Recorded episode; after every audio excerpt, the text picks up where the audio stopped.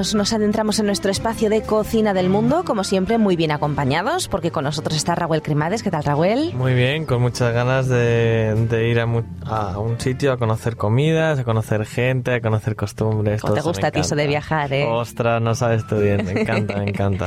Está también Ana Ribeira, ¿qué tal, Ana? Bien, pero hoy tengo un problema, tengo poco tiempo. ¿Nos da tiempo en 10-15 minutos ir y volver? Yo creo que sí, yo creo que sí. Entonces me apunto. Las comunicaciones no veas tú lo que, lo que hemos avanzado. Y está también Antonio Lerma, ¿qué tal, Antonio? ¿Qué tal, Esther y compañía? Muy bien. La verdad es que jugamos con la imaginación de la radio y eso nos lo permite todo. Todo, todo. bueno. bueno, pues hoy os voy a llevar a un sitio muy bonito en el cual yo la verdad no había reparado hasta que preparé el programa porque mm, había escuchado hablar de él, pero la verdad es que nunca lo he visitado y tampoco he buscado información, no conocía ninguna imagen, ninguna foto y me ha sorprendido lo bonito que es. Vamos a ir a Luxemburgo. Ajá. Mm. Fijaros, el territorio del Gran Ducado de Luxemburgo, que ya empezamos bien, ya suena bien, es uno de los más pequeños de todos los estados europeos. Tiene fronteras con Francia, Bélgica y Alemania.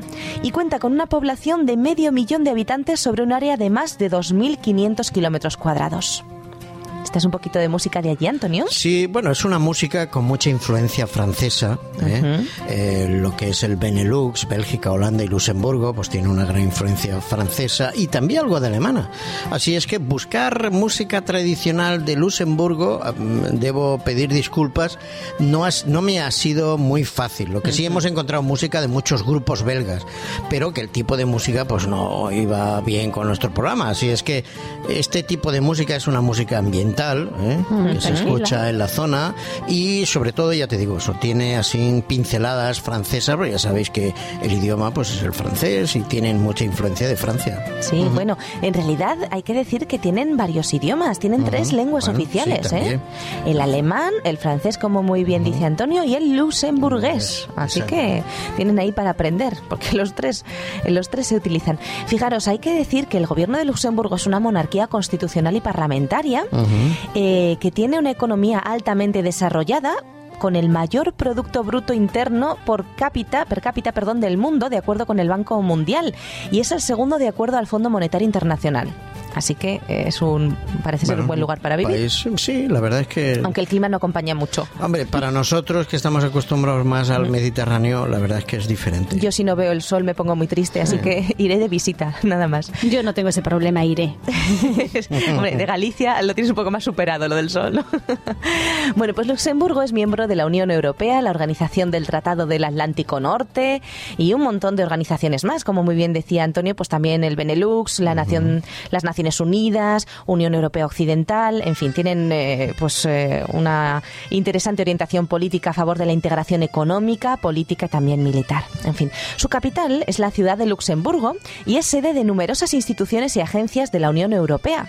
Y posee culturas y tradiciones muy diversas porque se encuentra entre la Europa romana y la Europa germánica. ¿eh? Además tiene pues muchas religiones, aunque se trata de un estado laico, pero le pasa como aquí es un estado laico, pero predomina el catolicismo. El nombre, la verdad es que me gusta esto de encontrar el significado de los nombres, no lo he encontrado muy bien, pero sí que es verdad que la historia luxemburguesa documentada se remonta a los tiempos de los romanos y se considera que comienza de forma propiamente dicha en el año 963 con la adquisición de un castillo, que es el castillo Lucilimburguk Qué bien lo has dicho. ¿Verdad? Sí, la verdad es que Estoy aprendiendo idiomas. Me suena conocido. sí. Bueno, pues de este castillo Lucilimburg parece ser que viene Luxemburgo. ¿eh? Mm, así que tendría por ahí esa conexión. No hemos descubierto exactamente qué significa, pero bueno, va por ahí la cosa. Un castillo es el que tiene el nombre. Un castillo descubierto por Sigfredo, conde de las Árdenas. ¿eh? Así que, bueno, pues eh, hay que ir a visitarlo. Es, es obligado ir a verlo. ¿Qué más cosas podemos ver en este pequeño estado? Bueno, pues parece ser que posee paisajes sumamente agradables. Tiene eh, sobre todo la parte que corresponde a las Árdenas, situada al norte, eh, pues está poblada de tupidos bosques y verdes colinas, así que debe tener, eh, debe ser muy frondoso, muy bonito. Debe ser una zona muy verde también. Muy verde. Por, la, latitud donde está, pues debe haber mucha lluvia también y el invierno debe ser fuerte, o sea que en verano debe estar todo muy verde. Muy verde, muy bonito. El sur es una meseta baja, despejada, y en el interior del país encontramos encontramos valles cubiertos de colinas en cuyas crestas, dominando el entorno, abundan los castillos. Esto es sobre todo llamativo para nuestros amigos que nos escuchan desde el continente americano, porque ellos no tienen castillos y sin embargo aquí pues hay muchos, ¿verdad? En toda Europa, pues sobre todo en Luxemburgo parece ser que abundan, ¿eh? así que tenemos una buena excusa para visitar el país.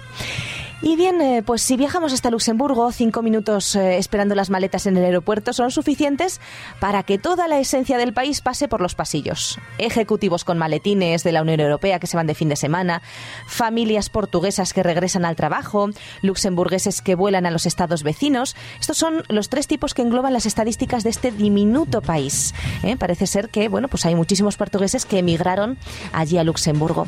Este ducado da de comer a 80.000 inmigrantes sobre todo portugueses e italianos, y presume de ser, pues eso, el país más rico del planeta. ¿eh? La prosperidad le viene, parece ser, de los años 70, cuando después de la crisis de la siderurgia, eh, pues en la frontera eh, de Francia algún político inteligente pensó que era el momento de atraer a la banca, y vaya si lo hicieron. Así que bueno, pues hay que decir también que su historia se ha construido a golpe de guerras, borgoñeses, franceses, españoles, austriacos y prusianos dominaron y lucharon en estas tierras desde el siglo X. Por eso, pues hoy es un crisol de culturas.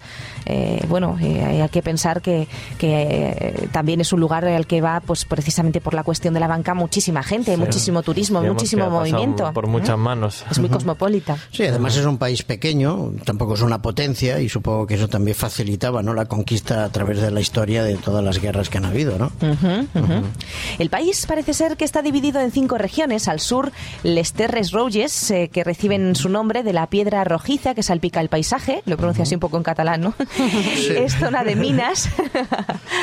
es zona de minas, aunque poco queda ya del esplendor que conoció a principios de siglo, después de sufrir hace ya casi 30 años una crisis que la condenó a un segundo plano entre los principales sectores económicos. Aún así, quedan para el viajero muestras de esa riqueza en forma de museos en los que explorar antiguas minas, pueblos industriales del siglo pasado, y huellas de celtas, romanos y señores feudales. ¿eh? Esta musiquita también tiene ese airecillo celta un poquito, ¿no? Me, da a mí la sensación. Sí, ¿no? y antes ha sonado la gaita también, que es un instrumento que, que bueno, vive de los países nórdicos también. Los celtas.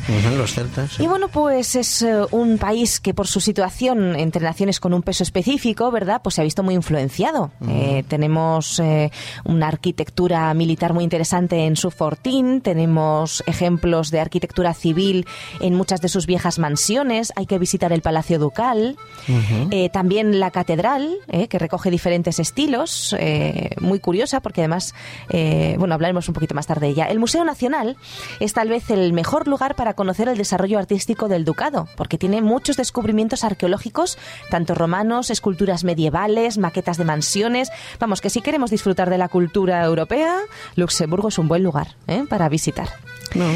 Tiene buena pues, pinta. Sí, tiene muy buena pinta. Fijaros, en la ciudad medieval de eh, Clairvaux se encuentra la que se ha denominado mayor colección fotográfica de todos los tiempos. Es fruto del ambicioso proyecto del luxemburgués Edward Station, eh, que a mediados de los 50 se propuso pues, conseguir una exhibición fotográfica que hiciera tomar al hombre conciencia de sí mismo. Entonces, de Family Man es el, resultado. Así que, Ana, eh, entre las, mm, las músicas gallegas, el clima que ya estás acostumbrada y la fotografía, yo creo que es tu país ideal. Y los pueblos medievales, que a mí me encantan. Sana, disfrutaría mucho. ¿Ya sé dónde vas a ir este verano de vacaciones?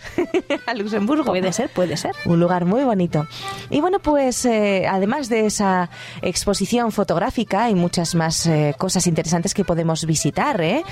pues hay en la capital, por ejemplo, un museo, el Museo de Historia de la Ciudad, que tal vez no tanto por su contenido como por el edificio, que es una perfecta combinación de piedra, madera y cristal que ocupa un antiguo convento, pues es muy llamativo y muy peculiar. Eh, por cierto que en primavera parece que el bar del museo monta una terraza en la muralla que es muy recomendable para un descansito. Así que bueno. También eh, tenemos allí en, en Luxemburgo, eh, aparte de esta ciudad, una de las zonas más interesantes es eh, en la zona centro-oriental, la pequeña Suiza Parece ser que es un lugar salpicado de pueblecitos medievales, que le- son los que le gustan a Ana, Sí. y magníficos paisajes, antiguas ruinas y castillos románticos que están situados en lo alto de las colinas. ¿eh? Hay románicos y románticos. Muy bien. Y la población, eh, esta población está pues eh, denominada como muy pintoresca y bueno, pues hay que ir a, hay que ir a verla. También hay muchos viñedos. Es un lugar mm, con mucha tradición de vinos, etcétera, etcétera, porque tiene pues eso, muchos viñedos y es una zona muy bonita para ver. ¿eh? Mm, Son, se alargan ahí, parece la Toscana aquello.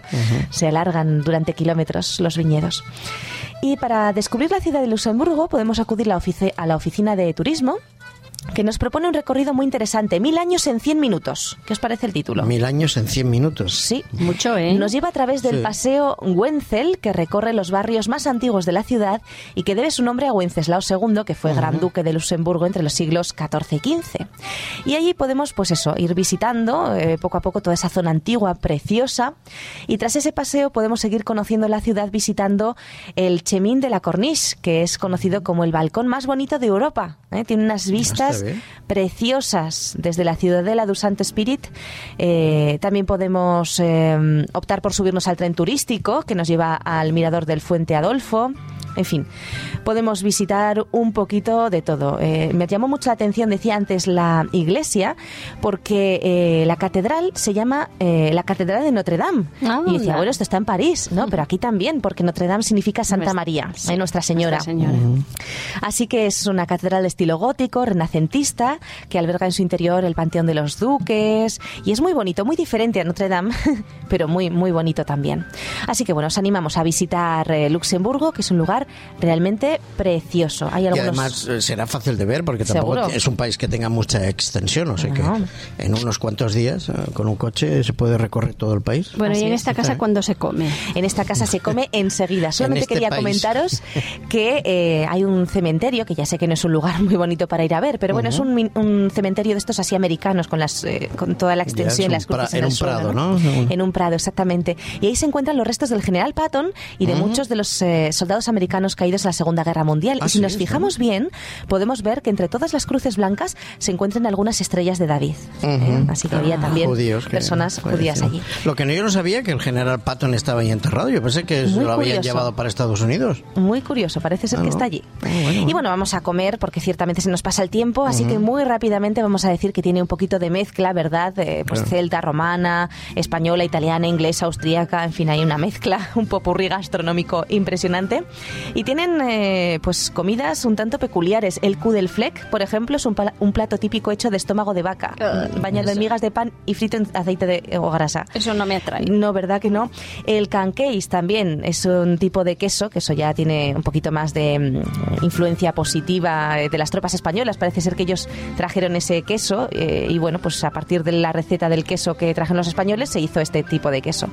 Pero tienen, eh, por ejemplo, el pastachuta, que es eh, espagueti a la boloñesa, eh, con su nombre luxemburgués, al que le agregan carne picada. En fin, para ellos lo que es muy importante es la patata. ¿eh? Si no hay patata, no es una comida apropiada. Es lo que reza Bueno, de un hecho, dicho de ellos. las patatas fritas son muy típicas en Bélgica, ¿no? Sí, sí, ya sí. sabéis que hay un cierto enfrentamiento cultural entre Francia y Bélgica, porque bueno, siempre son dos países donde a veces se hacen hasta chistes y dicen que en Bélgica es el único país del mundo donde la gente toma café con leche con patatas fritas. Yo creo que en Galicia Así que- ocurre lo mismo. ¿Ah, sí? Allí sin patatas no sabemos comer. Ah. Pues en Luxemburgo también comen patatas, pero en esta ocasión son patatas cocidas. Bueno. ¿Eh? Las hacen sobre todo cocidas. Bueno, pues hoy vamos a hacer una, una receta típica de allí, que es la receta de tiertej, que es puré de patatas con chucrut. Chucrut. Mm, Chucrut. vale, chucrut. Así que como tampoco tenemos mucha de cultura de chucrut, os voy a enseñar también una receta rápida. Bueno, fijaros, vamos a hacer una receta para seis personas. El tiempo de preparación serán 10 minutitos, así que tampoco se tarda mucho. Eh, necesitamos 900 gramos de patatas ya cocidas, por eso tardamos poco. 900 gramos de col cocida llamadas chucrut, que esto lo podemos comprar. 500 gramos de carne, ellos utilizan carne que nosotros vamos a sustituir por seitán. Y media cucharadita de pimentón dulce y una pizca picante ¿eh? también 100 gramos de mantequilla, un diente de ajo y 100 gramos de harina. Otro día os enseñaré a hacer chucrut. Ahora lo hemos comprado, que es sencillo comprarlo. prensamos el chucrut para exprimir todo el líquido y luego pues podemos hacer el puré con la patata cocida y bueno, cortamos en cubos pequeños el seitán y lo freímos con esa pizca de mantequilla, ajo picado y pimentón. Mezclamos bien los ingredientes y formamos una especie de hamburguesas pequeñas que pasamos por harina.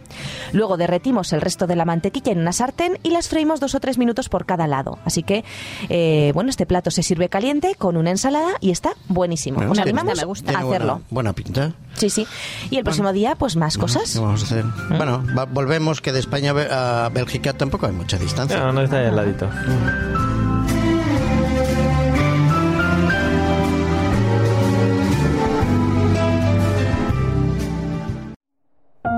Producido por hopmedia.es